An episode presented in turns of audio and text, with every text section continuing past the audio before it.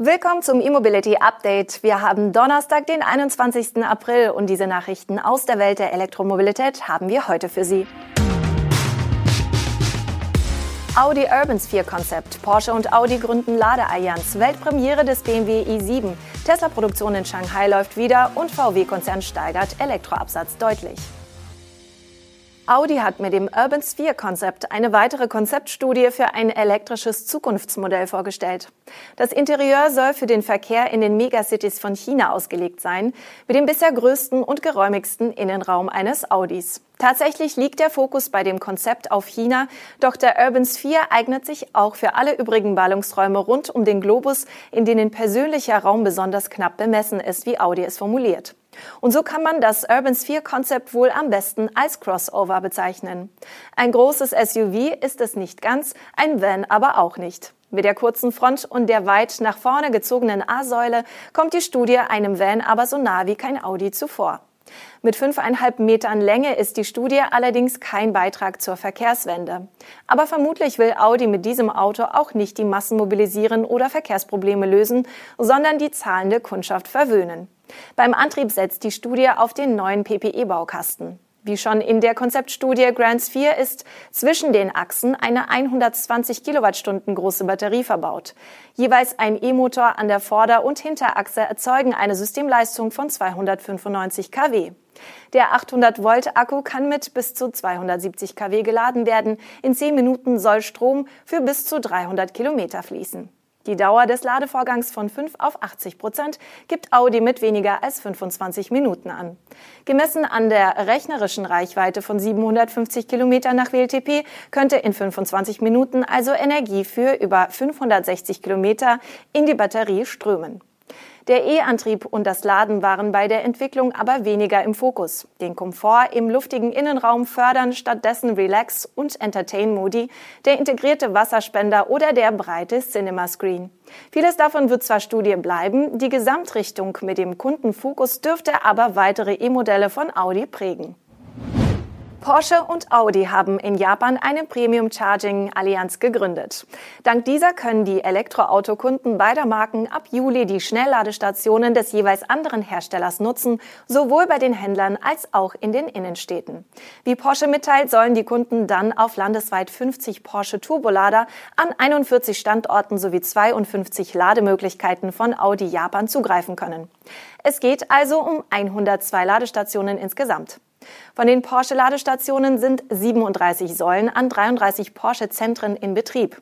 Dazu kommen sieben Standorte mit insgesamt zwölf Ladesäulen als Teil der städtischen Ladeinfrastruktur, darunter eine im Porsche Experience Center. Aktuell bieten die Chademo-Ladepunkte von Porsche eine Leistung von bis zu 90 kW.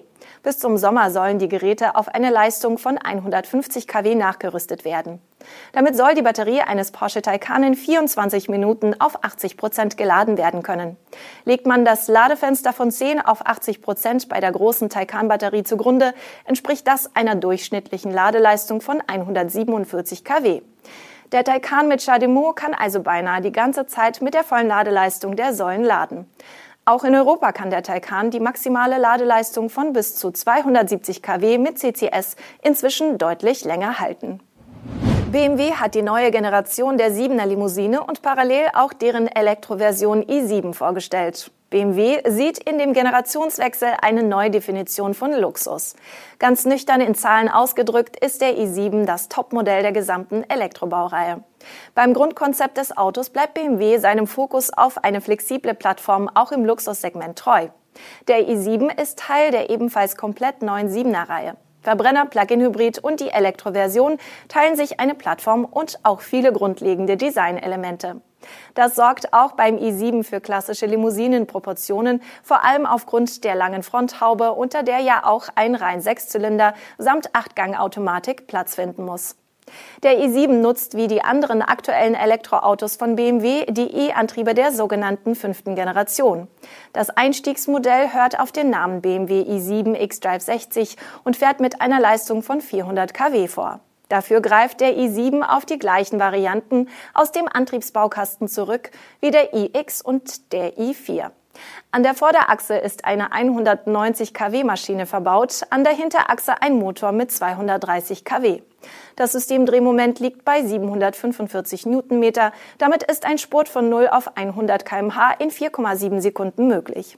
Schluss ist erst bei Tempo 240. Die Batterie des i7 X360 nimmt 101,7 Kilowattstunden auf. Damit sind je nach Ausstattung zwischen 590 und 625 Kilometern Normreichweite nach WLTP möglich. Das Topmodell der i7 M70 X-Drive soll im Laufe des kommenden Jahres mit derselben Batteriegröße folgen. Er kommt sogar auf 485 kW Leistung, ein maximales Drehmoment von mehr als 1000 Newtonmeter und beschleunigt in 4,0 Sekunden auf Tempo 100. Das Ladeverhalten ist bei beiden Modellen gleich. AC wird mit maximal 11 kW geladen, DC sind bis zu 195 kW möglich. Viel mehr wäre bei einem Auto mit 400 Volt Betriebsspannung und dem derzeitigen CCS-Standard, der maximal 500 Ampere erlaubt, auch nicht möglich. In Europa kommt zunächst nur der rein elektrische i7 auf den Markt. Die Verbrennervarianten und der Plug-in-Hybrid folgen später.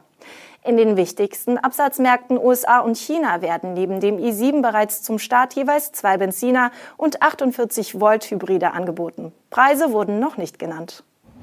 Das Werk von Tesla in Shanghai hat die unterbrochene Produktion offenbar wieder aufgenommen. Die Batterie- und Motorenfertigung läuft einem Medienbericht zufolge wieder und die Fahrzeugmontage wird schrittweise gesteigert. Unklar ist, für wie lange die Lagerbestände in dem Werk reichen. Wir werden die Kapazität in den nächsten drei bis vier Tagen schrittweise erhöhen, bis eine einzelne Schicht voll ausgelastet ist, wird ein hochrangiger Manager zitiert. In dem Werk wurde seit Ende März kein Elektroauto mehr gebaut. Am Karfreitag hatte die Stadtregierung von Shanghai eine Liste mit 666 Unternehmen veröffentlicht, die bei der Wiederaufnahme oder Fortsetzung der Produktion bevorzugt behandelt werden sollen. Auf dieser Liste stehen angeblich neben Tesla auch andere Autobauer und wichtige Zulieferer. Seit Ostermontag sollen erste Arbeiter in die Giga Shanghai zurückgekehrt sein. Bei der Wiederaufnahme der Produktion handelt es sich um ein sogenanntes Closed Loop Management. Die Arbeiter werden die Fabrik bis mindestens Ende des Monats nicht verlassen, dort also auch schlafen. Mitarbeiter bekommen Schlafsäcke gestellt und drei kostenlose Mahlzeiten am Tag, sowie umgerechnet 63 Dollar mehr Lohn pro Tag. Möglichkeiten zum Duschen und Unterhaltungsangebote würden in der Tesla-Fabrik derzeit noch aufgebaut, heißt es.